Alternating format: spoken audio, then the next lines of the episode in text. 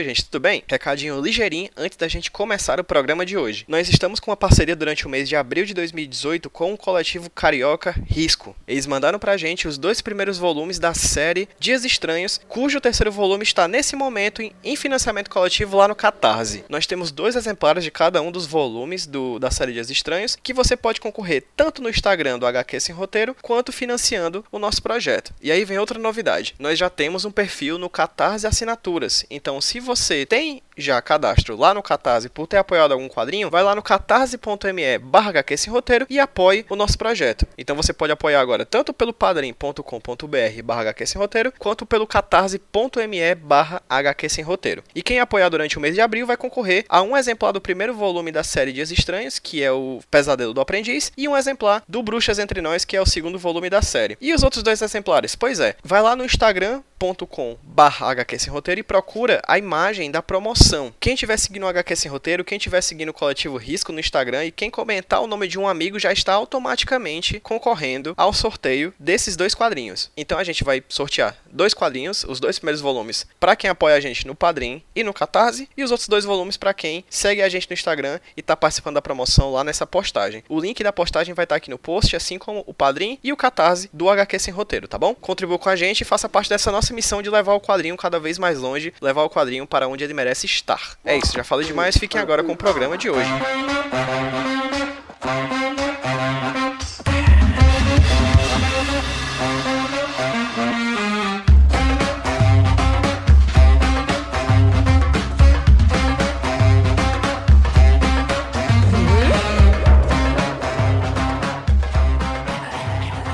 Fala galera, beleza? Quem tá falando com vocês é o Pedro, trazendo para vocês mais um HQ Sem Roteiro Podcast, o podcast quadrinhos aqui da rede Iradex de Produções Associadas. Hoje eu vou falar com uma pessoa que eu estava com saudade de conversar aqui no HQ Sem Roteiro. Ah. Participou, de, participou de um bate-papo com a gente aqui há muito tempo, acho que foi há quase foi em 2016, eu acho, mas Nossa. eu posso estar completamente enganado. De toda forma, vou pedir para que ela se apresente. Beli, fala aí pra quem tá ouvindo a gente quem é você. Oi, sou Isabelle Félix. É, os amigos mais próximos também me chamam de Beli mesmo. Tem uma galera também que me chama de Lilo, mas enfim, isso aí já é outra história. É, eu sou jornalista, trabalho com na parte mais específica de quadrinhos. Eu faço algumas matérias de quadrinhos, já fiz para Mundo Estranho, já, é, já tenho algumas matérias também no Omelette Box. Tenho também um canal no YouTube chamado Plano Infalível, que os vídeos saem às vezes, às vezes sim, às vezes não. e eu também tenho um projeto, que inclusive é o tema de hoje, né, que é o 365 HQs. Esqueci alguma coisa? Espero. Ah, eu também, também sou colaboradora do Garotas Geeks e do Universo HQ. Pessoa que tá aí, tudo que tem quadrinhos, a menina tá no meio, certo? Eu tento. a Bela já participou aqui do HQ Sem Roteiro em um bate-papo muito bacana que foi sobre erotismo e quadrinhos. Foi a gente fala, maravilhoso. É, a gente teve duas quadrinistas que dois, duas quadrinistas que participaram do papo, que foi a Aline Lemos e a Belisa Buzola. E o Sávio Rosa, que é um pesquisador de quadrinhos, e a Belle também estava lá com a gente. Foi um papo muito bacana que vai estar linkado aí no post para quem quer ouvir depois, caso não tenha ouvi, ouvido a época. Mas hoje a gente não vai falar de putaria, que nem a gente falou naquele dia, porque foi, foi um ótimo papo, inclusive foi excelente. E hoje a gente vai falar sobre um projeto que a Belly esteve. Tu começou esse projeto em 2017, não foi, Belly? No dia 1 de janeiro de 2017. Beleza, que foi o, o 365 HQs, né? Eu vou pedir para que ela ap apresente o projeto já já, que ela fale um pouquinho sobre o que é esse projeto daqui a pouco. Mas, uhum. Belly, primeiro, fala pra gente, fala pra mim, fala pra quem tá ouvindo a gente, Uhum. É, como é que você começou a ler HQs e como é que você se tornou essa jornalista que produz tanta matéria para tanto canto hoje, em, em, tanto veículo especializado em quadrinhos? Certo. Então, gente, eu, assim, eu comecei o pão com, bem pão com ovo brasileiro, né? Como todo mundo começou. Eu comecei lendo Turma da Mônica. E aí, quando eu aprendi a ler, ou antes de aprender a ler, geralmente os pais fazem muito isso e, é, e é muito maravilhoso, né? Vai mostrando as letras para os filhos e vai mostrando os livros e como é que as frases são formadas. E muitas vezes a gente começa pelos quadrinhos, porque como tem a imagem que vai chamar a atenção da criança, a criança vai olhar aquilo ali e todas aquelas cores junto com os balões. E aí vai ensinando a como formar as palavras. Então eu aprendi necessariamente a ler com a turma da Mônica. Depois, com o tempo, eu também fui lendo. Meu pai gostava muito dos quadrinhos da Disney. Então eu fui lendo muito Mickey, muito Pato Donald, muito Tio Patinhas. Eu tive essa. Na minha infância, eu tive muito acesso tanto a livros como a quadrinhos. Lembro que, que, tinha uma, que tinha uma caixa na minha casa que ela era, deveria ter mais ou menos um metro de altura. E ela era cheia de quadrinhos, mas muito, muito, muito cheia. Então, quando não tinha nada para fazer, ou então dava na telha, Eu ia para um quartinho da casa, pegava aquela caixa, meio que sorteava, tipo, Xuxa sorteando as cartas, sabe? Jogando assim pra cima. Pegava um quadrinho e, e ficava lendo e passava a tarde toda lendo. Então, minha formação, minha iniciação com quadrinhos foi aí. Depois eu passei um tempo sem ler tantos quadrinhos, e aí eu lia mais livros de fantasia, que foi, um, um, foi bem o iníciozinho do boom de livros de fantasia que a gente teve aqui no Brasil. Começou com, com Sete e o Sétimo de André Bianco, apesar de eu nunca ter lido André Bianco, mas meus amigos liam, mas era, era mais ou menos nessa época, tô só falando isso para situar em termos historicamente, por assim dizer. E aí depois veio Harry Potter, veio também o boom do Senhor dos Anéis, que sempre existiu no Brasil, mas teve uma época que teve o boom. E por aí foi, eu fui lendo as coisas. E aí, perto de uns. Mais ou menos no final da adolescência, minha irmã tava. Minha irmã é 5 anos mais velha do que eu. Tenho 31. Ou melhor, vou fazer 31, ela tem 30, vai fazer 36, tem 35. E ela já tava lendo umas HQs mais adultas. E foi mais ou menos na época em que a editora Conrad estava lançando muitas coisas legais aqui no Brasil. Então ela virava e mexia, trazia alguma coisa diferente, eu roubava dela, porque ela não deixava eu pegar as coisas dela, mas enfim, roubava as coisas dela. e aí eu ia lendo umas coisas diferentes. Foi aí que eu entrei em contato pela primeira vez, por exemplo, com Manara, com os Borges. E eu vi que, tipo, tinha uma coisa ali diferente, mas ainda assim não super investia. Foi difícil ter contato com super-heróis, porque exatamente por meu pai gostar muito de Disney, super-heróis não terminava não entrando muito na minha casa eu terminava conhecendo super-heróis através dos desenhos. Então, aquele filme, os desenhos dos anos 90 dos X-Men, depois os desenhos da, da, da Cartoon, Cartoon Network, que também tinha muito desenho de super-herói, inclusive X-Men, foi quando eu tive contato com os caras, mas com quadrinhos de super-herói mesmo, eu só fui conhecer, acho que eu só fui ter mais contato lá para uns 20, 20 anos por aí. Depois eu fiz a faculdade, minha faculdade de Direito. Tive um namorado que ele lia muitos quadrinhos e aí eu também terminei lendo muito junto com ele. Acho que foi mais aí que comecei a ler super-herói, exatamente. Foi com esse meu, meu primeiro namoradinho. E eu tive mais contato intenso, intenso mesmo, quando eu trabalhei numa comic shop, que é a RV Cultura e Arte, que, se, que fica em Salvador. E eu só fui trabalhar na, na comic shop depois que eu me formei em Direito. Eu me formei, nunca quis atuar na área, nunca foi algo que eu quis fazer, e aí fui procurar trabalho em outro canto. Comecei uma vez a trabalhar na Saraiva, trabalhei três meses na Saraiva. E é legal que a Saraiva, ela, na época tinha, não sei se ainda tem, um programa de para incentivar os livreiros a lerem. Porque termina sendo bom para eles, porque os livreiros vão poder depois indicar bons livros, como também é bom para quem está trabalhando, porque vai poder ler livros. E eu sempre pegava quadrinhos, porque você podia pegar dois livros a cada quinzena. Eu parava e olhava assim, velho, eu não vou conseguir ler um, dois livros em uma quinzena, vou querer ler algo rápido, algo que seja mais prático. E aí eu terminava pegando quadrinhos, e tinha quadrinhos que obviamente eu não conseguia ler em tão pouco tempo, como por exemplo Watchmen, você não consegue ler em duas semanas, a não ser que você faça só isso na sua vida. É, e, e aí eu terminei gostando muito, né, terminei lembrando muito da, da, daquela minha infância e que ela tinha se perdido um pouco durante a adolescência. E aí depois quando eu fui trabalhar na RV foi intensivão, foi, tipo, muito maravilhoso. Foi um dos melhores empregos que eu, que eu pude ter, com certeza, porque eu pude conhecer absolutamente tudo que existe de quadrinho. Então, não é só eu li super-herói, porque eu li muita mensal e foi muito legal ler, ler muita mensal. Mas eu voltei a ler também mangá. Mangá eu cheguei a ler na época da adolescência, eu tinha esquecido de mangá, olha só. Era algo que, que eu ainda tinha contato de quadrinhos. Li também muito europeu, conheci muito quadrinho europeu, conheci muito quadrinho nacional, descobri que a gente tem uma produção muito, muito, muito foda e que não deixa a dever. Nosso mercado pode não, financeiramente, economicamente, pode não ser muito rico, mas em termos de produção é um negócio absurdo. E foi aí, eu acho que isso terminou se refletindo no, no que, na minha visão hoje de quadrinhos, né? Que eu não consigo só falar sobre um estilo só. Eu acho que não tem muita graça você falar de um estilo só, acho que você fica muito bitolado. Você fica com aquela visão assim, muito muito estreita. É legal quando você tem contato com, com várias produções diferentes, porque isso termina, inclusive, influenciando na sua visão de mundo. Você vê como é que as pessoas pensam, como é que elas não pensam, como é que é uma cultura de determinado país, e por aí vai. Perfeito. Atualmente você mora em São Paulo, não é isso? Exatamente. Atualmente eu, eu, eu tô morando aqui em São Paulo tem. vai fazer dois anos. Que você veio de Salvador, que você foi de Salvador para São Paulo. Teve uma hora que, assim, apesar de ser muito maravilhoso ter trabalhado na RV e sou grata pelos caras tipo, pela, pela Larissa e pelo Ilan, que são os donos da, da Comic Shop, que não é só uma Comic Shop, na verdade é uma livraria especializada em quadrinhos e também é uma, é uma galeria de arte.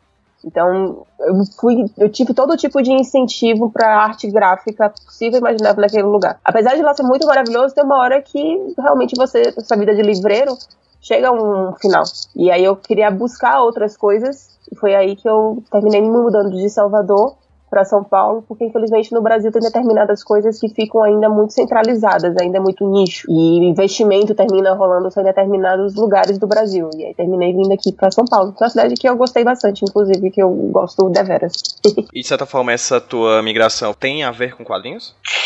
Sim, assim, complicado. Agora é porque depois de um certo tempo, tantas coisas vão se misturando que a gente fica meio, fica meio, meio sem saber pontuar, mas assim, eu vim para São Paulo para fazer uma especialização em jornalismo, jornalismo digital que tem na ESPM. Eu queria, na verdade, era me especializar em jornalismo, porque como minha formação é de direito, muitas vezes quando eu mandava alguns textos para o Universo HQ, que tem como editor o Sidney Guzman, e é um cara que ele é muito correto, e ele é muito técnico também na área do, do jornalismo, eu sentia umas, um, umas travas minhas que ele que ele pontuava que eu ficava assim, putz, isso daqui eu sinto falta de ter uma. Eu, porque eu sou o tipo de pessoa que sente falta de ter uma formação formal sobre um determinado assunto. Então, apesar de que eu sei que a internet hoje em dia ela é feita, e eu acho que tem um lado positivo, né? Ela é feita por um qualquer pessoa que está afim de simplesmente chegar lá e fazer, estuda rapidamente algo que ele acha na internet, ou simplesmente vai lá, tenta e faz e vê no que é que dá. Eu sinto falta de ter um pouco de, de técnica e o jornalismo hoje em dia também tem sentido essa falta, né? A gente está tendo essa crise de formato de jornalismo também devido a isso. Porque muitas coisas que hoje em dia as pessoas chamam de jornalismo não é. É simplesmente um cara fazendo postagens loucamente, reverberando qualquer coisa. Mas jornalismo de fato aquilo ali não é. Mas enfim, aí já é outro tom. E aí, como eu sinto falta, como eu senti muita falta de ter essa formação, eu obviamente não queria fazer uma graduação de novo, mas nem a pau. Então eu pensei, vou fazer uma especialização, algo que me dê esse conhecimento e ao mesmo tempo me adicione algo. E aí eu terminei me mudando para São Paulo para fazer a especialização, que no final das contas terminou sendo bastante positiva. Algumas coisas me deixou frustradas, outras coisas em termos de jornalismo, de conhecer pessoas e também conhecer determinadas novas tecnologias também foi bem interessante. E ao mesmo tempo também tentar me inserir nessa área da, do jornalismo de cultura pop. E aí sendo mais específico na área de quadrinhos. E como é que foi esse teu approach para chegar nesses veículos de comunicação especializado em quadrinhos que hoje você publica neles, como a revista ou mesmo o próprio Universo HQ? O Universo HQ eu comecei a escrever antes mesmo de vir para São Paulo. Na verdade, é bem simples você tentar participar da maioria desses sites, como é tudo por colaboração, eles não necessariamente estão fazendo, porque é difícil no site fazer dinheiro, né? Você deve bem saber. é conseguir ter patrocínio e ter ah, alguma pessoa ah. pagando. Só, só pra constar sim, mas ok. Fica aqui um beijo hashtag AD para as madrinhas e padrinhos do padrinho do HQ Sem Roteiro. Só queria deixar Boa. isso aqui. Então, basicamente, quando vocês entrem, eles, geralmente eles têm um e-mail de contato, você fala, olha, eu gostaria de escrever para vocês, como é que eu faço? É, no meu caso, eu conheci o Sidney Guzman quando ele fez um ele fez um workshop, ele fez uma palestra lá na RV. Eles tinham um ano inteiro de ações é, voltadas para quadrinhos, então foi um ano super bom, em que vários quadrinistas fizeram várias oficinas, foi um negócio tipo absurdamente super legal, que era chamado Narrativas Gráficas. Chris Peters esteve lá, o Cassaro esteve lá, o, o DW também fez workshop, foi super bom. Casal também esteve lá, foi, maravilhoso. Aí ele fez essa, essa palestra lá, aí eu falei que eu estava escrevendo para o Bacanudo, na época, um outro site, e também fazia parte do podcast do Bacanudo, ele falou assim: ah, se você faz resenha e se você tem interesse, manda o, o, seu texto pra gente, que a gente analisa, se a gente gostar, a gente publica, e aí você pode escrever resenhas pra gente sempre quando você quiser. Porque eles também não, não tem como fazer esse tipo de cobrança, afinal de contas é só uma colaboração. Eu disse, tá bom. Aí eu fui, fiz uma resenha da, de HQ chamada Bandeirantes. Ela saiu pelo PROAC e é sobre os bandeirantes de São Paulo. Ela é bem boa, inclusive recomendo que leiam. Talvez seja um pouco difícil de achar, porque PROAC muitas vezes a, a distribuição, né, tem esse problema de distribu distribuição de quadrinhos no Brasil, mas enfim, ela é boa. E aí foi minha primeira resenha que saiu no Universo HQ, e aí pronto. Era quando eu quisesse, era avisar que eu iria fazer, porque às vezes pode ter choque de, de resenhas e alguma outra pessoa já já, já tá reservado aquela, aquela resenha, aquele quadrinho. Você avisa que vai fazer e manda pros caras. Os caras depois editam o que tiver que editar e, e fica nessa produção. Então não foi algo muito complicado e nem foi algo que precisava de QI ou qualquer coisa assim no gênero. É basicamente você meter as caras. Garotas Geeks, eu já conheço as garotas, eu sou amiga da, da Flávia, que atualmente é, é editora de lá. junto com as outras, com as outras garotas geeks, né, que é a Babs, a Marina e a, e a Luísa, e elas botaram, postaram no, no, no Twitter falando que estavam procurando alguém para escrever sobre quadrinhos no, no site. Eu falei assim, ah, eu tenho interesse, mas como é que é? Como é que é a produção disso? Porque eu também não, não consigo garantir que todos os dias eu vou conseguir soltar uma postagem. Aí a gente foi conversando o formato e tal. E aí hoje em dia eu também escrevo. É bem quando, quando eu consigo encaixar no meu dia a dia de algo que eu esqueci extremamente importante de falar, mas que eu não sei como é que depois você vai adicionar isso, Pedro. Ah, vai no fluxo aí, manda aí. Exatamente de falar que eu sou tradutora também. Ah, tá aí, você é tradutora. Pronto, está aí nos cerca de 13, 14 minutos do programa. Pois é, gente, eu também traduzo quadrinhos. Eu traduzo. Eu tô traduzindo os quadrinhos da Valiant que estão saindo pelo Social Comics. Também traduzo as HQs. É, basicamente, eu traduzo os HQs que estão saindo pelo Social Comics, as internacionais. Então, tô traduzindo as coisas da Valiant, Estranhos no Paraíso, Transformers, My Little Pony, o que mais? Eu sempre esqueço alguma coisa. Magic D&D, que, que saiu lá na, no Social Comics, eu que traduzi. Aí, fruto disso, saíram duas HQs pela Jambô, que foi Faith e Ninjak, e é isso. Então, no, nesse meio tempo das traduções, enquanto eu consigo encaixar, eu também vou produzindo. Por isso, inclusive, que o canal do YouTube também deu uma parada, porque é, mudar de cidade, especialização, as traduções, tudo isso meio que terminou ficando um pouco pesado e morar sozinha, ter que cuidar de casa, porque a gente tem que cuidar de casa, né? Nem, nem todo mundo consegue manter empregado doméstico, inclusive eu também acho que é, é legal quando a gente cuida da nossa casa, em vez de você contratar uma outra pessoa, mas também já é outra, outro quesito isso daí. Tudo isso terminou ficando tanto quanto pesado, e aí o canal ficou de stand-by. E até hoje estou tentando aí voltar com ele, mas vamos ver. com o Mundo Estranho, o que rolou foi que, como eu já tinha contato com, com o Sidney, teve um especial de Minecraft, ele sabia que eu manjava de jogos. Não sou super manjadora de jogos, mas eu manjo de jogos. E escrevia bem. Então rolou uma espécie de tipo uma lista de jornalistas que são colaboradores e que tinham interesse, falava o que é que gostava, tudo mais, o que é que sabia, e aí rolou uma seleçãozinha ali rápida, e, e foi aí que eu fiz meu primeiro especial para Mundo Estranho. Depois teve um outro especial sobre mangás e anime, e aí foi muito minha área. Aí dessa vez foi o Marcel Nadali, que ele entrou em contato com todos os, os, colaboradores também da Mundo Estranho. Eu já tinha feito uma outra matéria sobre Doutor Estranho para Mundo Estranho, que foi como eu fiz o especial do Minecraft. terminei entrando em contato com o, o, Marcel, que é um cara maravilhoso, geek até dizer chega. Ele tem inclusive um canal na Mundo Estranho, que é o Game Nerd, que é muito bom, canal de YouTube. E aí ele quis fazer uma matéria do, do, do Doutor Estranho, e aí depois teve esse especial sobre anime e mangá. É, rolou um e-mail geral pra galera. Galera, quem tiver interesse, fala quais são, o que é que vocês assistiram, o que é que vocês gostam, e aí depois eu vou passar pro outro editor. No caso, o outro editor era o, o, o Cisney, que era responsável também por esse especial. E aí rolou uma mini seleçãozinha lá, eu fiz. Nossa, foi maravilhoso fazer esse especial. Tanto o do Minecraft foi muito divertido, porque é um outro universo. Eu, eu praticamente tive que ler o livro do. Mas aí mas foi escolha minha, claro. Eu li o livro do, da biografia da, do, do criador do Minecraft para fazer uma matéria, foi ótimo. E aí depois de, quando eu fui fazer o especial da, do, de mangá e de anime, eu terminei entrando em contato com muitos, muitos mangás que há muito tempo já não, já não lia, e aí eu voltei a ler, tipo, fui reler Nana, eu só chorava, era lindo.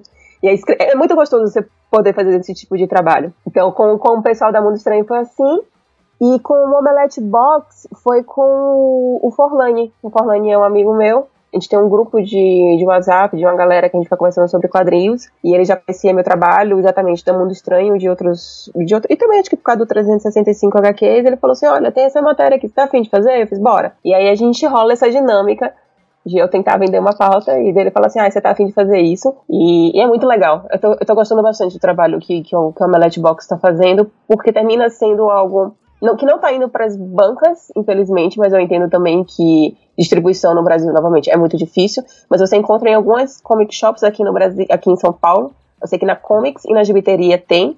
E quem assina o Omelette Box termina recebendo também essa revista. Eu acho muito legal, porque apesar da gente está muito envolvido hoje em dia com a internet, é legal você também ter um produto físico. E eu sei que a seleção do que o Forlani faz, que ele é o editor, é, é, ele tem uma seleção muito cuidadosa nas matérias que ele quer lançar para aquele mês. Então termina sendo um produto de alta qualidade que o assinante tem direito. Nossa, cara, tu tem uma trajetória muito grande. Tu começou a fazer isso desde quando, pelo amor de Deus?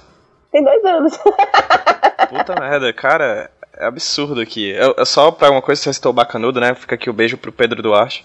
Maravilhoso. Que é, foi o criador do Bacanudo, que atualmente está trabalhando como editor do Jovem Nerd News, né? Exatamente. Então, Fazendo um puta trabalho, Sim, muito, excelente. muito bom.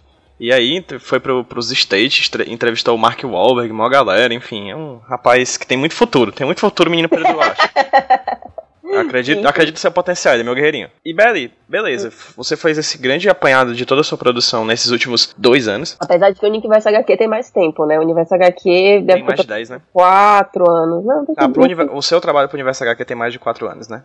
quatro, cinco anos por aí, porque minha primeira resenha não deve ter saído, sei lá, talvez em 2012, uma coisa assim. Uhum. Não lembro exatamente quando foi foi meados de quando eu tava ali na, na, na RV e eu também tava no Bacanudo. É, mas relacionado a escrever para as revistas físicas e para Garotas Geeks e as, e as traduções, tem dois anos. Belly, perfeito. Você fez esse grande apanhado do seu trabalho agora, achei incrível. Realmente você é uma pessoa muito presente na, na produção de conteúdo sobre quadrinhos aqui do Brasil. É mas eu não chamei para falar exatamente sobre isso. Que bom que você falou e tudo mais, é muito bacana. Sempre, eu sempre pergunto para as pessoas que eu chamo aqui para HQ esse roteiro quando são entrevistas assim tete a tete, quando não são um grupo de pessoas, quando são tipo eu e outra pessoa, quando ela começou a ler quadrinhos, assim, porque eu acho que é bacana ela, ela, ela a própria pessoa traçar um, um, uma timeline desde a infância até o momento em que atualmente ela vive de produzir, de desenhar, de escrever ou de falar sobre quadrinhos. Eu acho extremamente relevante esse tipo de apanhado. E isso acabou chegando no seu projeto que você realizou em 2017, no, foi, foi Facebook e Instagram que você utilizou? Foi, foi mais Instagram e eu repercutia no Facebook porque eu já tava ali ligado uma coisa a outra, mas foi mais focado no Instagram. Perfeito. Você fez um projeto chamado hashtag 365HQs, que em resumo você lê um quadrinho por ano, um quadrinho por dia,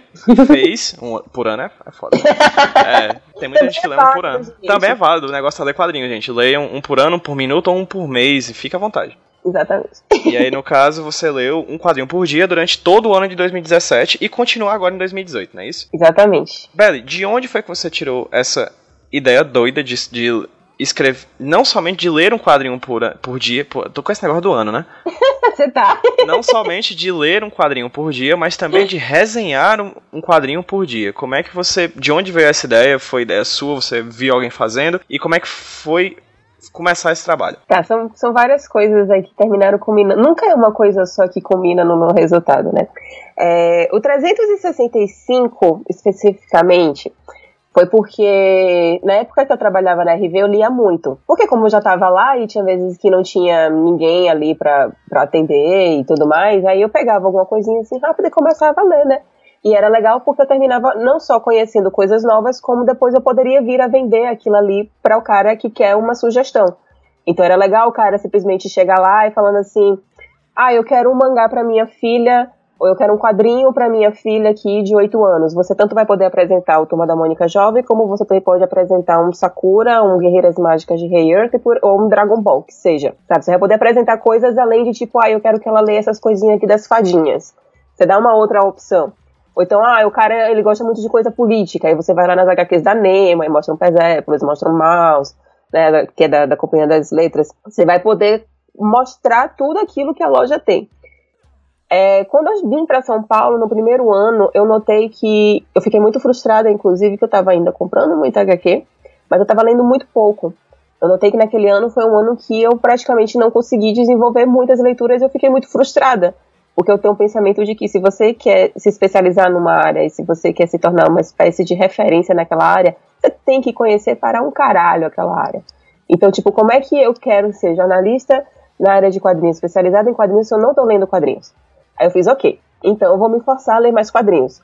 Só que várias vezes quando a gente bota, tipo, resolução de início de ano, e, ah, eu vou entrar na academia, eu vou comer bem, eu vou manter a casa sempre limpa, todas essas coisas que a gente faz, é, é muito fácil a gente perder o foco. Mas quando tem uma outra pessoa cobrando, você termina levando, encarando aquilo de uma outra forma. E aí eu pensei, vou postar todos os dias e vou lançar esse desafio na internet, porque então pelo menos assim eu vou, eu vou ficar com vergonha se algum dia eu vou me sentir muito mal e eu vou sentir essa cobrança se algum dia eu simplesmente falar, não, hoje eu não vou pelo motivo XYZ. E a gente adora arranjar motivos para não fazer as coisas. Na, na hora parece que faz todo o sentido do universo, mas depois quando a gente pensa, inclusive às vezes 30 minutos depois, uma hora depois, ou no dia seguinte, a gente vê, putz, não tinha motivo para fazer isso. eu poderia ter feito. Então eu lembrei de um, de um desafio do Nick Ellis, que ele fez para ele mesmo também, que era 365 músicas, eu não lembro mais como é que era o nome, mas foi um desafio que ele fez durante dois, três anos, uma coisa assim, em que todos os dias ele tirava uma musicazinha no violão rapidamente, cantava, gravava ali de uma forma bem tosquinha, mas gravava, é, postava no YouTube dele. Inclusive, ele teve até um problema recentemente no YouTube dele por causa disso. Foi bem chato. Dessas leis que o YouTube aí tá criando de tipo, ai, você não pode reproduzir a música, e muitas vezes ele simplesmente corta os vídeos sem nem saber de fato qual era o conteúdo. E era um projeto bem legal que ele fez. Eu pensei, ah, eu vou querer fazer algo mais ou menos nos moldes dele. Só que sem ser vídeo e sem ser cantando, né? Seria com, com os quadrinhos. Então a ideia inicial, ler um quadrinho todos os dias e postar algum textinho falando sobre. Quando eu comecei, no dia 1 de janeiro de 2017, a primeira HQ foi Nimona, da. Agora eu esqueci completamente o nome dela, tô querendo. É Anderson, alguma coisa Anderson. Não, não é Anderson, esqueci. Fala aí que eu pesquiso, vai. Li a HQ, foi uma leitura, inclusive, bem rápida, mais ou menos rápida. Não, foi uma leitura assim, bem gostosa. Não chegou a ser super rápido, mas também não foi super demorada. E aí eu fui, tirei a foto da HQ e postei um textinho. Inclusive, depois eu cheguei a postar, tipo, é, é, o Facebook lembra as nossas postagens, né? Aí no dia 1 de, de janeiro desse ano eu postei. O texto é minúsculo. Tipo, é basicamente falando, ai, ah, eu li, eu achei legal, e fala sobre isso, e tipo, até meu resumo sobre a HQ foi um negócio extremamente curto, que não dá nem pra entender sobre o que é, que é aquilo ali. E, tipo, foram, sei lá, foram dois parágrafos, acho que foi muito. E com o passar do tempo, é porque eu acho que eu sou uma pessoa também um tanto quanto prolixa. Se você me decorda, às vezes eu vou falando, falando, falando, falando que é bom e que é ruim, né? Aqui tá sendo ótimo, mas quando eu faço é, pro não YouTube. Não nem pra perceber. quando eu faço pro YouTube é uma bosta, porque depois eu fico tentando cortar os, os, os, textos. Inclusive também quando eu escrevo, tem vezes que eu me delongo muito nas coisas, tem vezes que eu sou muito repetitiva. E aí tem que sair cortando, tem que sair editando aquilo ali. O nome da autora, só pra constar, é Noelle Stevenson. Ai, obrigada, pronto. Nimona da Noelle Stevenson. E aí, com o passar do tempo que eu fui fazendo o desafio, fui sentindo a necessidade de falar mais sobre aquilo ali e também de criar um método para mim. Eu gosto de criar métodos. Às vezes é, aquilo ali funciona muito bem para mim. Então, nos meus textos, eu já tenho um formato. Primeiro parágrafo, eu faço alguma frase que chame a atenção, porque aquilo ali vai poder ser bom pro cara que tá ali no Twitter, pra ver se chama a atenção do cara. Depois eu falo o título, o autor, a editora e que número é aquilo ali no meu 365. Segundo parágrafo, vou fazer o segundo e o terceiro, pode variar. É, eu vou fazer um, uma, um resuminho sobre o que é que é aquela, aquela HQ, e geralmente eu não gosto de colocar spoiler, porque eu, quando tô lendo alguma coisa, eu não gosto de ler o spoiler, a não ser que eu necessariamente queira ter o spoiler, mas geralmente eu não quero. Então eu não dou spoiler, e eu tento mostrar aquela HQ de uma forma que fique interessante, para tentar chamar a atenção. E aí depois eu teço minha crítica, que aí geralmente pode ter mais dois ou três parágrafos, aí vai depender muito do quanto eu estou escrevendo, e, e, um finalzinho que às vezes eu coloco também o formato que saiu, nem sempre dá, nem sempre cabe, mas quando cabe eu coloco, falando se foi capa cartonada, capa dura, sem orelha, se não tem, que tipo de papel, blá blá blá. Se tem extra, se não tem, e um arrematezinho. Às vezes o próprio arremate está no formato, às vezes eu consigo botar uma frasezinha, às vezes rola um, um, um PS. Nisso, geralmente eu chego a 2 mil toques. É raro quando eu fico em 1.500, 1.700. É porque em jornalismo a gente fala muito de toque. Foi algo que eu aprendi com o tempo. Porque antigamente a gente falava só de parágrafo e de linhas. Mas jornalismo. É o toque. Além o do transtorno obsessivo compulsivo. o toque é exatamente o, o. é um caractere. Perfeito. Contando espaços. No caso, no, no Instagram, ele cabe 2.200 caracteres, contando com espaços. E geralmente, alguns textos meus passam disso, depois eu tenho que sair cortando loucamente as coisas que eu falei. Então, se eu coloco. Eu, eu, uma coisa que eu fui aprendendo com o tempo, né? É, eu tenho o costume de hiperbolizar. Então, é tudo muito legal, bem divertido, extremamente colorido. E aí, eu simplesmente agora eu boto. É legal, é divertido, é colorido. Porque aquilo ali, muitas vezes, você não precisa dessa hipérbole toda. Quando você está falando, às vezes é legal quando você tem essa hipérbole. Mas no texto, quando você coloca todos os adjetivos, tem vezes que simplesmente fica fútil e você termina tirando espaço para alguma informação que seja mais importante. Só que isso é algo que eu sinto que eu ainda tenho no meu texto, que eu ainda preciso melhorar, mas que é um trabalho em andamento. Tudo nessa vida é exatamente esse trabalho em andamento. E que você só vai melhorar quanto mais você praticar. Então, o legal do 365 também é exatamente essa questão da, da prática. É, então, foi algo que começou como um desafio pessoal para mim, para dar vazão a minha pilha de HQs, que estava enorme, que estava só crescendo, como também crescer profissionalmente, porque eu quero realmente é, me inserir melhor nessa área. Então eu quero, eu sei que eu preciso conhecer mais. Quanto mais eu puder, bem, bem pegada Pokémon, né? Agora all. e terminou se tornando esse negócio aí de que, tipo, eu tô colhendo todos esses frutos. E também terminou sendo legal porque mais pessoas terminaram me conhecendo. E mais legal ainda é que pessoas estão conhecendo outras HQs. E estão conhecendo outros, outros títulos e outros ramos que elas não tinham muito conhecimento. Então é sempre muito legal quando alguém chega para mim no meu Instagram e fala assim: Ah, eu já gostava muito de quadrinhos, principalmente de super-heróis, porque quer queira ou quer não, o maior mercado que a gente tem aqui no, no Brasil é de super-heróis e de mangá. Então é comum um cara conhecer bastante Marvel, DC e os mangás que saem pela JPC, pela Panini, pela New Pop, né, o Dragon Ball, Fairy Tail, One Piece, que seja. E aí depois, quando eles começam a seguir outras pessoas que também falam de super-heróis, mas também estão falando ali de uma outra HQ brasileira, eles estão vendo que tem sempre alguma coisa diferente, que tem sempre alguma coisa divertida e legal. É, é, é muito bom quando eles chegam e falam assim, poxa, eu conheci por sua causa, eu acho legal que você tem isso. Então, tipo, pra mim é, é extremamente gratificante. E quando eu comecei, é, eu sabia que eu tava, eu tava quebrando as regras, ou então eu tava, eu tava fazendo algo um tanto quanto estúpido, que era utilizar uma, uma rede social que não é de textos, que é o Instagram, para fazer o 365. O Instagram, ele necessariamente, ele quer que você, na verdade, só poste fotos. Aquela quantidade toda de textos e de área de texto que eles têm, eu não sei nem por que, que tem, mas eu fico feliz por ter, mas ao mesmo tempo eu acho muito curto. Mas ao mesmo tempo eu também entendo que, tipo, o cara que tá ali no Instagram tá afim de ler texto.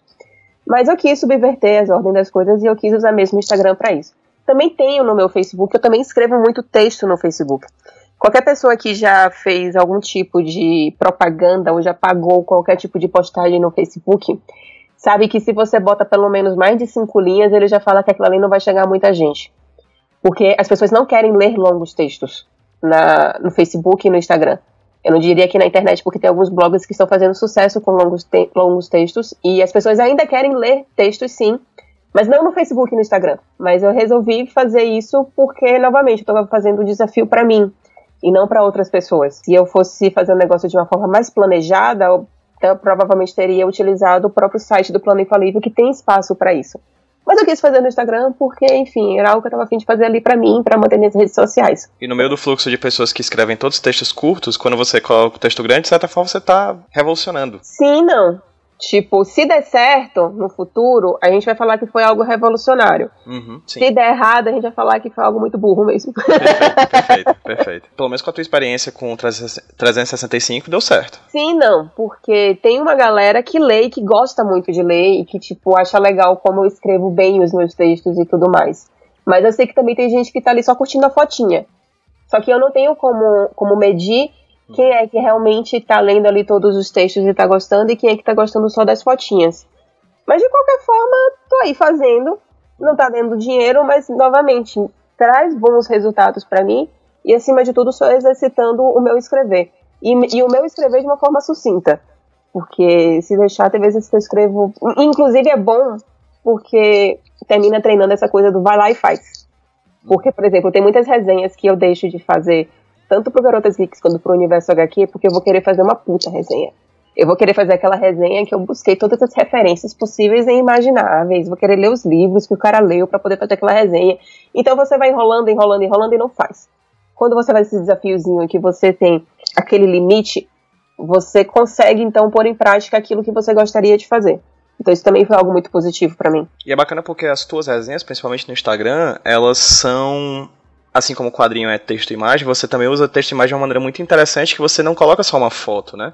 Uhum. Você coloca uma foto sua com quadrinho e outras fotos de páginas que você acha relevante para você ir passando no Instagram. Você usa o meio a seu favor nessa questão, né? Exato. E, isso foi um, uma coisa que surgiu no Instagram em, no meio do 365.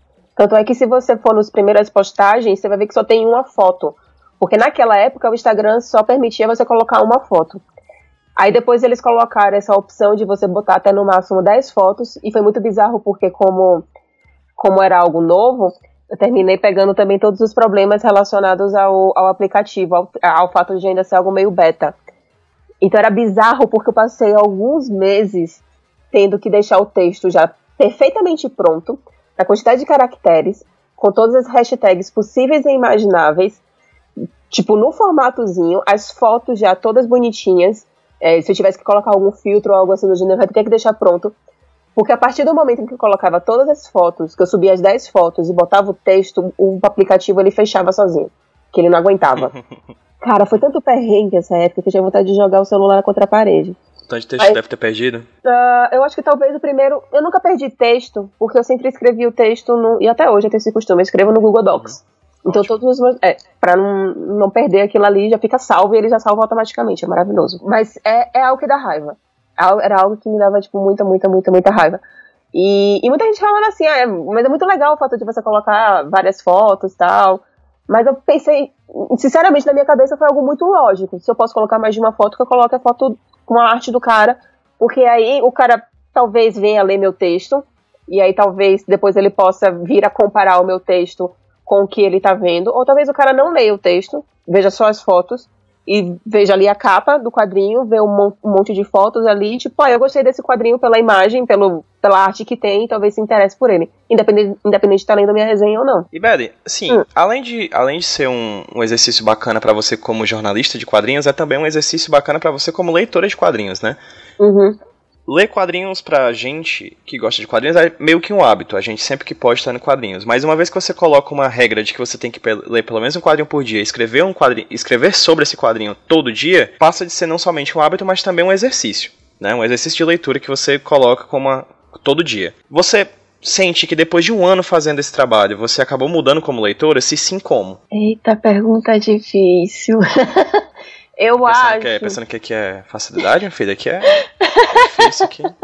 hora. Eu acho que eu fiquei talvez mais crítica. Complicado, porque assim, tem muita gente que lê só quadrinhos. E tem muita. E assim, infelizmente no Brasil a gente não tem costume de leitura. Tem o costume de leitura desde criança, tanto de quadrinhos como de outros tipos de livro. É aquela coisa assim, meu conhecimento de, de, de leitura não vai só para fantasia e para quadrinhos. Então, sei lá, já li Dostoiévski, já li uns livros mais.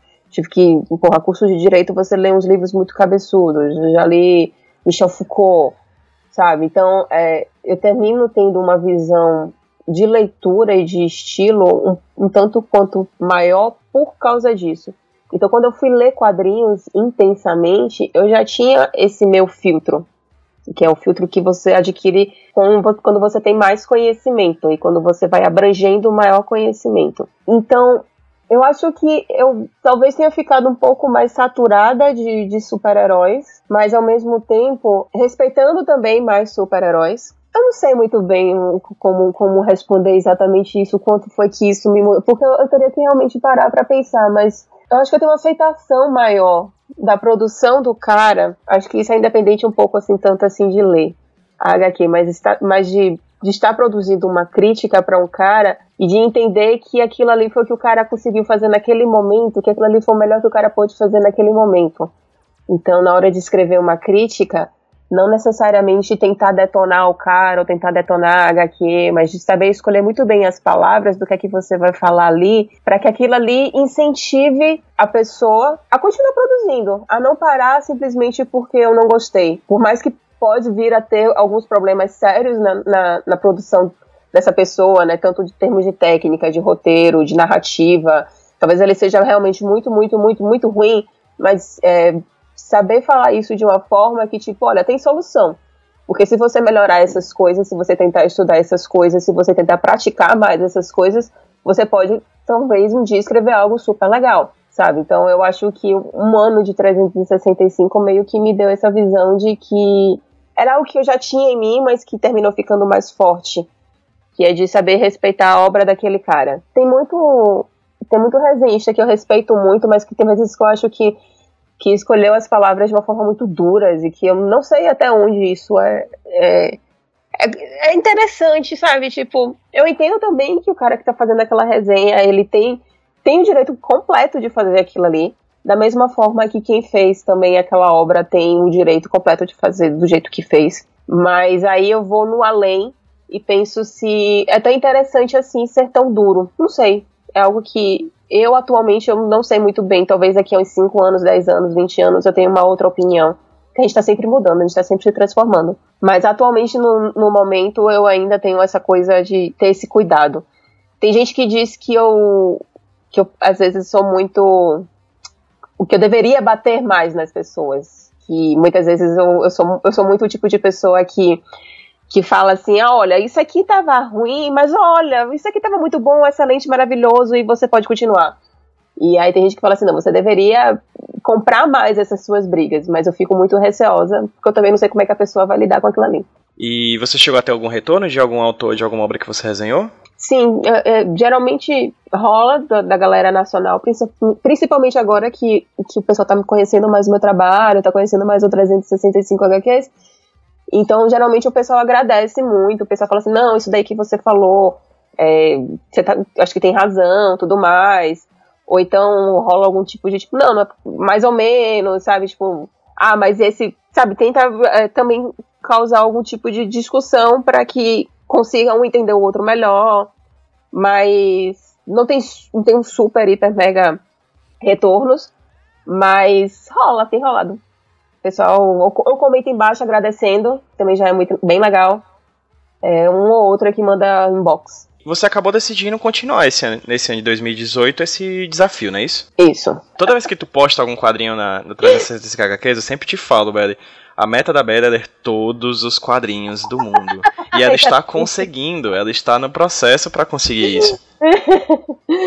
é, eu continuei porque foi muito bom, cara. O primeiro ano foi muito bom e, e assim, eu tava falando isso com, com um amigo meu ontem, o Cassiano, que ele é do Mundo Gonzo. O 365 HQ, ele não só traz todos os benefícios que eu falei anteriormente, de você está sempre praticando a sua leitura, você está sempre praticando a sua escrita, você está conhecendo outros produtos, como muitas vezes você está num dia muito bosta, muito ruim, que você não conseguiu sair da cama, mas como você tem aquele compromisso com você e com outras pessoas também de postar, você sai da cama, você lê, você escreve, e escrever muitas vezes é extremamente difícil porque sua cabeça tá uma bosta, mas você tem que pegar aquilo ali que você acabou de ler, praticar o seu poder de síntese, praticar o seu poder de crítica e ao mesmo tempo não transferir aquilo que você está sentindo naquilo que você leu e postar. Eu, no, meu, no meu caso, como eu posto com a minha cara junto, né, jogar uma água na cara e, e tentar transpor aquilo que eu li e não necessariamente aquilo como eu estou me sentindo. E esse exercício também foi muito bom. Então, 365, muitas vezes ele me tirou da cama para continuar produzindo e mostrar que calma tem um dia atrás do outro que as coisas vão melhorar, sabe? E muitas vezes o 365 ele também servia como uma espécie de carta da sorte do dia. Sabe aquelas caixinhas que o pessoal bota as mensagenzinhas dentro e aí você tira aleatoriamente, aí tem uma mensagenzinha assim bonitinha? Muitas vezes os HQs também traziam esse tipo de mensagem. E não necessariamente é uma HQ, sei lá, nacional, mas mais é, introspectivo, ou alguma HQ europeia. Muitas vezes o próprio super-herói também traz umas mensagens legais. Tipo, você pega essa trilogia que saiu, Lenda do Universo DC, do Dennis O'Neill e do Neil Adams, que é do, do Arqueiro Verde e do Lanterna Verde, tem umas mensagens super legais ali, sabe? Que você tem uma hora que para, reflete, faz é mesmo, né? Então é legal também ter essa dinâmica de que às vezes aquela, aquele, aquela obra vai, vai incutir alguma coisinha ali em você. Então por isso que eu continuei em 2018. Não sei se eu vou continuar, tipo, 2019, 2020. Tipo, quando eu falo não sei, é realmente porque eu não sei. Pode ser que sim, pode ser que não. Porque uma das coisas que infelizmente me dá uma certa agonia é que eu parei de ler livros. E eu queria voltar a ler livros. É, mas eu ainda não consegui é, é, criar uma harmonia para conseguir estar tá lendo livros e, e, e, os quadrinhos ao mesmo dia. Porque eu não só leio por 365 HQs, o fato de eu fazer as traduções, muitas vezes eu leio muitos outros quadrinhos do que aqueles que eu vou também falar no 365. E tem vezes que eu simplesmente estou afim de ler várias coisas, aí eu leio várias coisas e escolho um para falar no 365. Então, é, é muito mais do que ler só um quadrinho. É, você está ali muito envolvido em todo esse, toda essa área. Tem coisas que você falou que eu achei maravilhosas. Hum. Mas primeiro, você disse que o 365 é bom para você, então muito obrigado porque é muito bom pra gente também. É, pra gente que gosta de ler quadrinhos, assim, é sempre muito bom saber que existe alguém que tá dedicado a fazer isso e sempre disposta a dividir com a gente a opinião sobre esses quadrinhos que ele tá, que você tá lendo, né? Sim. E no caso eu conheci muito quadrinho por causa de você e tudo mais. Eu gosto muito do, do seu perfil e se me permite fazer aqui a, até uma propaganda para outro perfil que é o do que eu acho que é atualmente o melhor melhor canal de, de divulgação de HQ nacional, que é o Gibi Foda. Ah, né, que é o Instagram do Gibi Foda, nossa senhora. Ou da Gibi Foda, não sei ainda. Ninguém sabe, assim, né? A, gran- é, a Gibi Foda é tipo a CIA. Né, da, da- do quadrinho nacional. Ninguém sabe quem é, assim. Se bem que dá pra ver na CIA. É mais difícil sa- saber quem é a Gibi Foda do que quem de fato é a CIA. É tipo Mas- Slipknot, ninguém sabe. É tipo dar Slipknot, máscara. tipo Daft Punk, É. né? Tipo o Dead Mouse. É tipo essa galera que usa máscara pra todo sempre, né? E aí, no caso, vocês são canais maravilhosos, assim. Quem quer saber mais de indicação de quadrinhos, de Bifoda e o teu Instagram, eu recomendo pra todo mundo que tá ouvindo seguir. E daqui a pouco, inclusive, tu vai dizer qual é a arroba e tal. Fala agora, só pra constar. O meu é arroba underline. Porque já Belly existe. Belly Felix com, com dois L's e underlinezinha, porque já existe um outro perfil. Pra quem tá ouvindo a gente, vai estar linkado no post aí pra você clicar e saber. Outra coisa que tu falou que eu achei muito massa é a ideia de leitura como prática, né? Sim, que a gente, quando faz crítica de alguma coisa, necessariamente a gente tem que ler, e a leitura ela é uma prática, e prática pressupõe um, uma melhoria, um desenvolvimento. Sim. Né? Tipo, seja exercício físico que melhora o músculo, ou seja a prática de leitora. Ler faz você ser o melhor leitor. né? Uhum. Então acho que isso no teu trabalho é, é muito bem visto. A- Até como tu mesmo falou na crítica, da crítica do primeiro quadrinho pra crítica do último quadrinho de 2017, houve uma mudança, né? Nossa, absurda. Absurda, porque também são obras completamente diferentes. Eu comecei com Nimona e terminei com Angola Janga do, do Marcelo de Salete, que é fruto do trabalho de 11 anos do cara de pesquisa. Angola Janga é um negócio lindo, lindo. É um dos épicos brasileiros mais lindos da face da Terra. E é um trabalho incrível que ele fez de pesquisa pra gente conhecer. E na minha crítica, tanto é que eu escrevi isso, e aí volta a questão do que você estava falando de que leitura é uma prática. Geralmente, quando a gente é adolescente, a gente odeia ler os livros do colégio.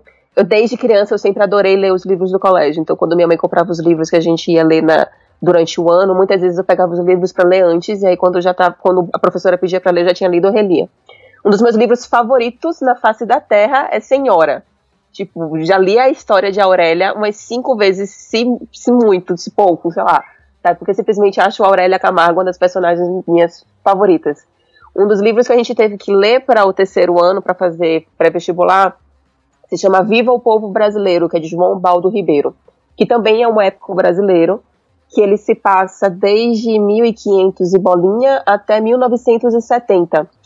E é a história do povo brasileiro.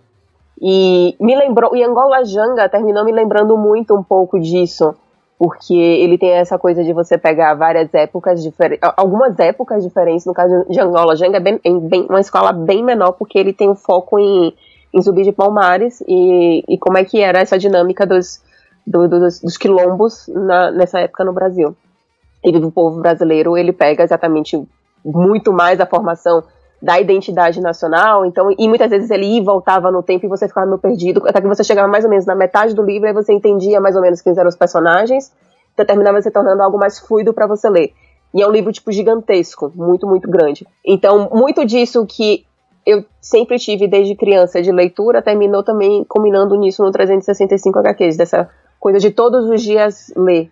Era algo que eu sempre tive quando criança, que eu tive também muito quando adolescente, que teve em algum momento que meio que me perdi, que foi mais ou menos na época em que eu, eu fiz o curso de direito, que eu lia outras coisas, mas faltava essa coisa de ler por, por prazer.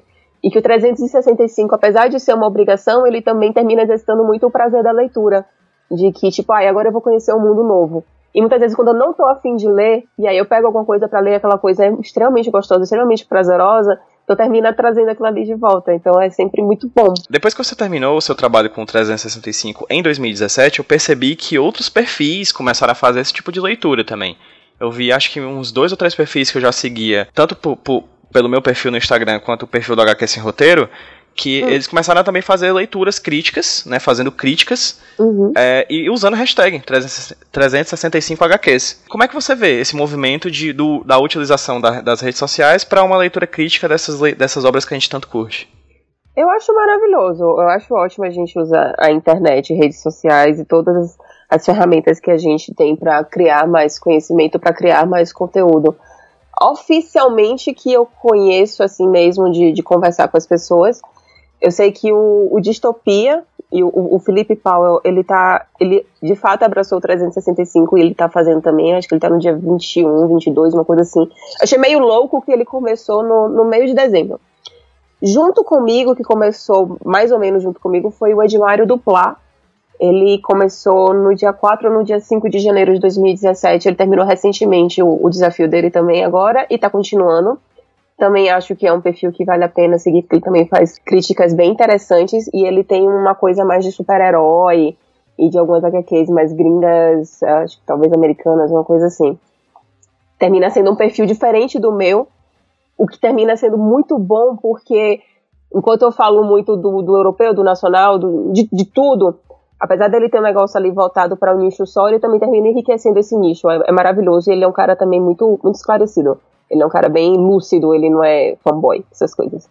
Então tem o Edmário, tem o, tem o Distopia, tem também o, o que eu tava falando aqui, o Cassiano do Mundo Gonzo, que também ele abraçou o 365 e começou também esse ano, tá igual comigo, agora em 2018.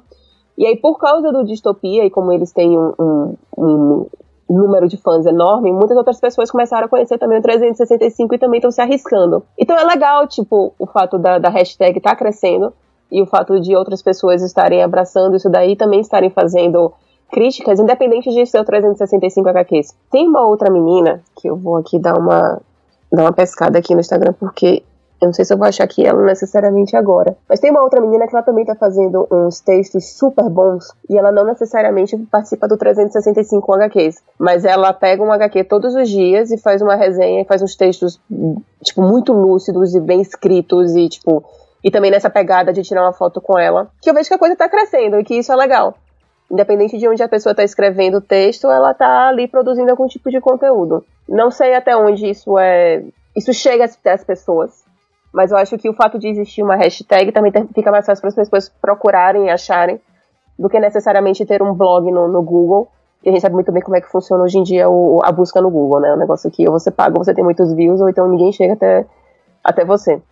E quando você tem uma hashtag, o pessoal já vai ali e descobre todo mundo que tá fazendo aquele tipo de conteúdo. Então, de uma certa forma, eu acho bem interessante. E tem também um outro que eu acho que tá fazendo um trabalho muito legal, não faz crítica, mas é, em termos de, de, produzir conteúdo sobre, eu acho que tá super bom, que é o Fora do Plástico.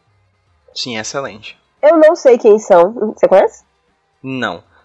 É, é, é outro que a gente quer, tipo, banda é, Slipknot. Usa ali a máscara. Se você é da fora de, do plástico e tá ouvindo a gente, por favor, revele-se. Né? Seria bem legal. É. É, eles estão com a programação de todos os dias ter alguma coisa diferente no, no Instagram deles. E aí hoje, como é sexta-feira, eles fizeram apanhado de todas as notícias. Então hoje eles estavam falando de lançamentos da Nemo, lançamento das editoras e tudo mais. É outra forma de você usar Instagram. É uma outra forma de você ter contato com algum conteúdo numa rede social, em algo que não seja no formato em que foi pensado sobre. Eu acho muito legal essa coisa de subversão que existe na internet, sabe? Não vê mais o Instagram somente como um espaço onde você divulga algo que está em outra plataforma, né? Mas ele em si é a plataforma, né, de criação de conteúdo. Eu acho isso sensacional. Também acho. Tem gente que fica meio preocupado o fato do 365 estar se diluindo tanto, porque tem muita gente que simplesmente pegou 365 só pra tirar uma foto de um HQ e pronto, não fazer mais nada. E tem muita gente que não sabe que, que fui eu que criei o 365 e tudo mais, mas eu, tipo, cara, é a internet. Depois que você bota alguma coisa na internet, ela não vai mais ficar ali parada presa, e né? estática, presa. Ela vai fluir. Se o cara não sabe que foi eu, tudo bem, é assim mesmo. Eu sei que fui eu, quem sabe sabe. E se aquilo ali for crescendo mais, então acho que só traz benefício para todo mundo, sabe? Acho, acho muito legal como as coisas vão se transformando e vão ganhando outros formatos na internet. Gente, vindo rapidamente aqui na edição, só para indicar mais algumas arrobas do Instagram para você que quer receber mais críticas de leituras tanto de livros quanto de quadrinhos. O perfil do Instagram que a, que a Belly não tava conseguindo lembrar é arroba graz, T-A-L-I underline graz, G-R-A-S-S. O link para o Instagram dela, que ela tá seguindo o hashtag 365HQs, ela tá produzindo críticas para essa hashtag, você você consegue achar o link pro Instagram dela no post desse podcast. Aproveitando, vou fazer duas indicações pessoais de pessoas que eu sigo no Instagram e que acredito que seja interessante para vocês, caso vocês queiram receber mais críticas e conhecer quadrinhos novos. O primeiro delas é a minha amiga de Avantcast, a minha grande amiga Alessandra JJ, o arroba dela é arroba Alessandra underline JJ, o link também vai estar no post. A Alessandra lê muito, lê muito livro, lê muito quadrinho, então se você quer conhecer mais sobre alguns livros e alguns quadrinhos que ainda não foram publicados no Brasil, quadrinho japonês, quadrinho europeu, quadrinho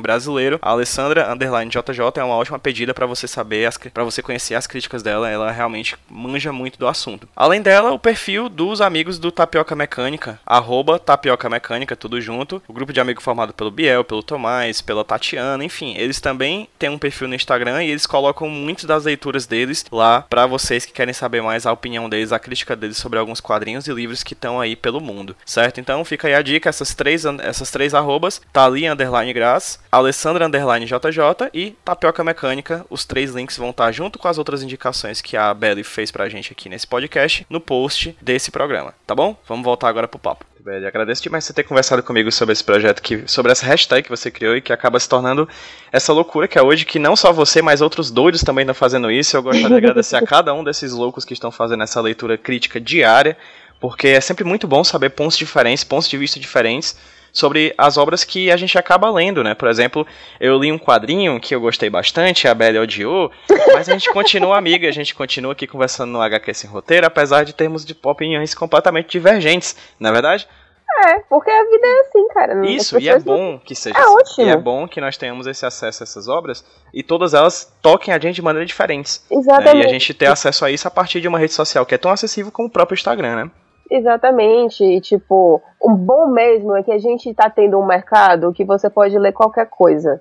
Sabe, eu não gosto, mas você gosta. Ou a gente não gosta de alguma coisa, mas o Joãozinho gosta. E, tipo, tem ali pro cara ler, sabe? Ele vai ter aquela escolha. Isso você poder ter a escolha. Isso é sensacional. Perfeito. Belly, muito obrigado de verdade. Espero que você continue com esse projeto nesse ano de 2018. Que você continue em 2019, que continue em 2020, porque em 2020 você vai criar a hashtag 366 HQs, porque vai ser no espero que espero que seja maravilhoso, que os próximos anos sejam muito bons para você, que a sua leitura continue muito boa, enriquecedora para você e pra gente. Ah, obrigada, gente. Eu, eu fico muito feliz sempre quando tem esse tipo de retorno, porque não foi isso inicialmente pensado, mas tá rolando e é muito gostoso e, e, e sei lá, termina trazendo uma, uma, uma, energia boa, sabe? Acho que é muito legal a questão de, tipo, ter essa energia positiva e é muito bom. Obrigada mesmo pelas palavras. Então, além do arroba Felix, underline, hum. quais, são, quais são os outros locais da internet que a gente pode achar as tuas produções? Tá, você pode também achar no meu, no, na fanpage do Plano Infalível, que é facebook.com barra planejamento infalível. E tem também o meu Twitter, é o arroba Félix, tudo com dois L's. Meu nome tem dois L's, pessoas aceitem em francês. E é onde eu tô divulgando o meu trabalho. E vira e mexe também tem coisas ou no Universo HQ, ou no Garotas Geeks, e nas revistas, e é isso aí. Eu espero que o pessoal que esteja ouvindo siga a hashtag 365HQs no seu Instagram. Sim. Literalmente, na última vez que eu falo 365 é a melhor vez que eu falo, porque eu não travei a língua. Milagrosamente. Enfim, para quem tá ouvindo a gente, sigam hashtag 365HQs no Instagram para você saber a opinião de outras pessoas sobre as suas leituras. E se você tiver afim, por que não? Faça, né? Leia, critique, Sim. poste no Instagram e faça esse movimento aumentar. Né? Inclusive, agora que você falou isso, eu lembrei de uma outra pessoa que entrou pro 365 tem uns dois, três dias, que foi o Guilherme Infante, que é o, o autor do Capirotinho, que também é uma que também é um perfil que existe, é muito engraçado, ele faz um, umas tirinhas bem interessantes, bem reflexivas, né? Só que é o personagem principal, o capiroto, em pessoa. E aí ele gostou muito do projeto, ele falou assim, ah, eu também vou fazer, posso? Eu fiz, cara, pode, você não precisa pedir autorização nem nada, não, vai lá, se joga, acho massa. Porque, novamente, mais uma pessoa, mais produtos sendo, sendo colocados à nossa disposição, mais um ponto de vista, mais uma leitura, é sempre muito bom pro mercado, cara. Quanto mais pessoas estiverem lendo quadrinhos, estiverem falando sobre esses quadrinhos, melhor para o mercado, sempre. É isso, acho que falamos de tudo que tínhamos que falar. Vamos dar um tchauzinho para quem tá vendo a gente no 3, 2, 1. Tchau, gente, até a próxima. Tchau, gente, até a próxima, obrigada.